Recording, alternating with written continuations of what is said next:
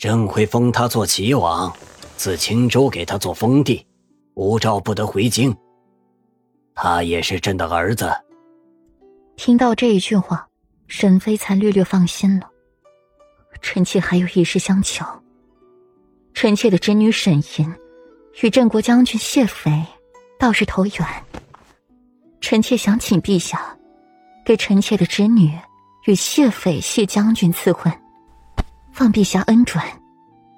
沈吟嫁给了谢斐，日后沈家出了事情，谢斐也会护着她，不会想别人欺软怕硬，怕被牵连，把沈吟绑了交出去。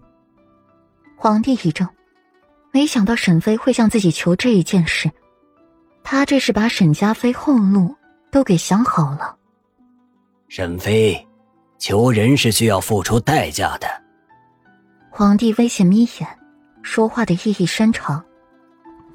求人是需要付出代价的，需要付出什么代价？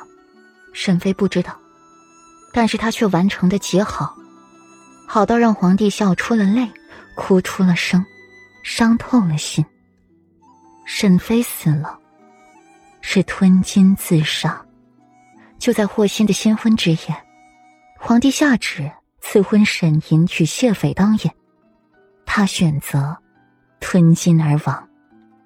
一袭娇嫩粉衣进了围墙重重的深宫，被困于四四方方的小格子里，一眼便望到了尽头。如今选择一袭干净的白衣而去。沈家亲人，东宫侧妃，方才的沈妃，如今的美人。三十八岁，轰。自古妃子自枪是重罪。是要诛其九族的，而今妃子自枪之夜是在皇室婚礼之上，是大不吉利的，是晦气。皇帝勃然大怒，褫夺封号，降为美神，葬于罪妃陵墓。其母族念及朝中元老，不予追究，只没收在朝职权，赐予贤职，令其安享晚年。而霍心是罪妃之子。母之过不牵连亲子，只让其早些赶往封地，永不得回京。在霍心的婚礼上，裴玉站在老远便瞧见了顾阮。都说怀孕的女人再身强体健，人都是要跟着圆润一圈的。可是今日瞧着自家小妻子，人没丰腴就算了，现在看上去竟是还更瘦了一些。入了夜。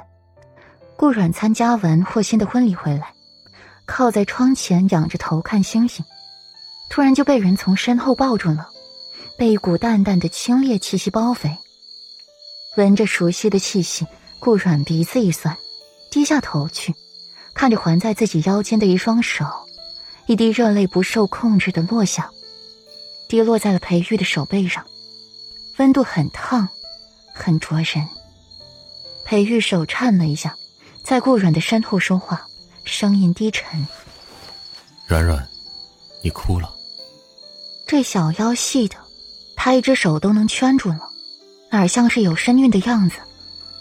顾软不回话，反问着他：“这孩子是不是有问题？”裴玉知道自己有孕的那一刻，那份高兴不是假的。可是又是什么原因，让裴玉不愿意要这个孩子？裴玉身子一僵，没说话，身体的反应却是代表了一切。这个孩子有问题，可不就是有问题吗？他没有问题，他很好。不等裴玉回答，顾阮自顾自的说道：“软软，难道你想死吗？这孩子留不得，我们还年轻，以后还会再有孩子的。”裴玉一句话比一句话温柔，温柔刀，刀刀要人性命。顾阮闭了闭眼，压下了心底的酸楚。软软，打掉他吧。这个孩子，别要了。一句话比一句话刺耳。顾阮不知道自己是何时睡过去的，他只知道，今日清早醒来，裴玉附在自己的身子上。正在扯着自己的衣服，眼底隐着几分欲色。佩玉，我怀孕了。我知道。她快三个月了。我也知道。不能做，会伤到他的。裴玉顿了顿，目光俯视着女人，如君王一般君临天下的目光俯视着她。打掉吧。这个孩子，真的要不得。说罢，裴玉便从顾软的身上下来，提了裤子，捡起了一旁的衣服，匆匆开门出去。再过不久，一碗漆黑的落胎药，便送到了顾软的跟前。